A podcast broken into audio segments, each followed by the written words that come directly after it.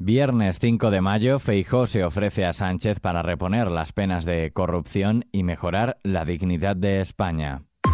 ISFM Noticias con Daniel Relova. El líder del Partido Popular, Alberto Núñez Feijó, se ofreció este jueves al presidente del Gobierno, Pedro Sánchez, para mejorar la dignidad del país con una reforma inmediata del Código Penal que reponga las penas de corrupción y el delito de sedición tras la armonización penal que propone Bruselas y que obligaría a España a endurecer los nuevos tipos de malversación. Desde Cádiz, después de que la Comisión Europea haya planteado una directiva con la que armonizar los tipos delictivos de la corrupción y que en el caso de la malversación establece una pena máxima superior a la vigente en España, Feijóo remarcó que su partido ya avisó del error que suponía rebajar las penas por corrupción, por malversación y por sedición.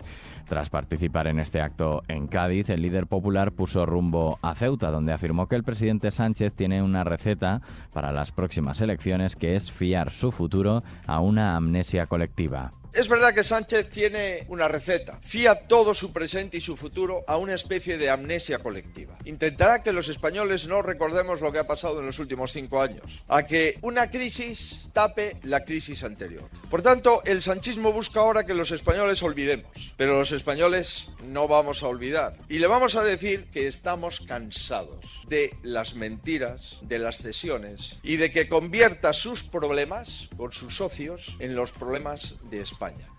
Feijo también consideró que el triunfalismo económico del gobierno de Sánchez es un insulto a la mayoría de las familias españolas, ya que este país es el más endeudado, según él, de nuestra historia.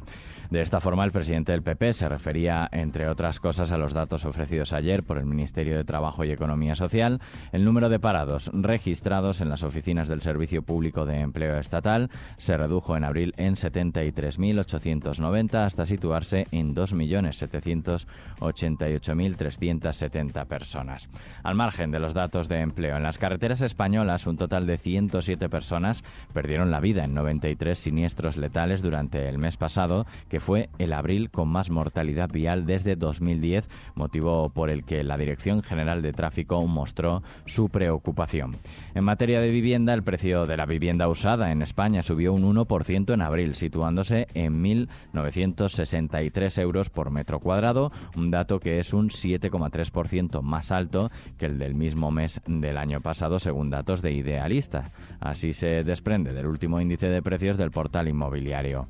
Y miramos al verano un total de 627 banderas azules lucirán este año en las playas, seis más que en 2022 y un nuevo récord histórico a pesar de la regresión del litoral y de la sequía. Esas banderas azules se izarán en 250 municipios, dos más que el año pasado. Seguimos con el tiempo que nos espera hoy. En Galicia, nuboso con precipitaciones débiles que se intensificarán al final del día y que podrían extenderse de forma más débil y aislada a zonas de Asturias y León poco nuboso o con intervalos de nubes altas en Baleares y el resto de la península, aunque con algunos intervalos de nubes bajas en el área mediterránea y algo de nubosidad de evolución en Pirineos, sur del sistema ibérico y sistema penibético, donde no es descartable algún chubasco o tormenta débil y aislado.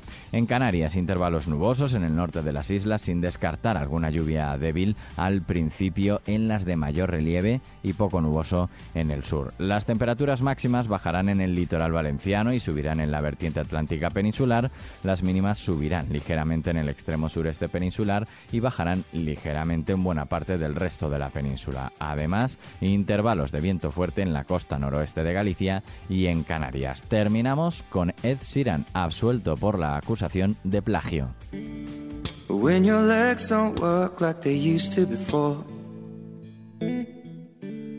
And I can't sweep you off of your feet.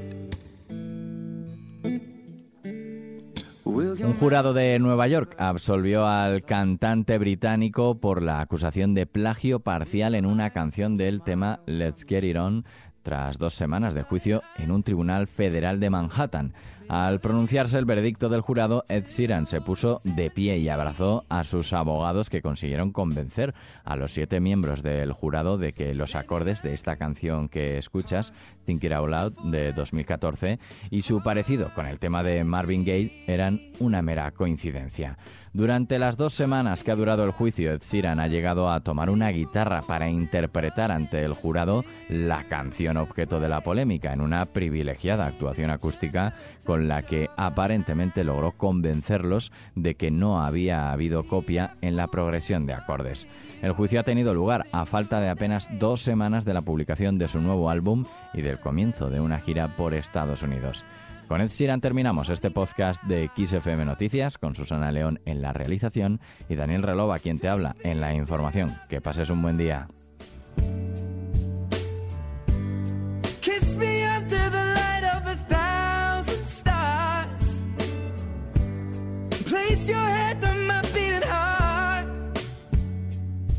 I'm thinking now.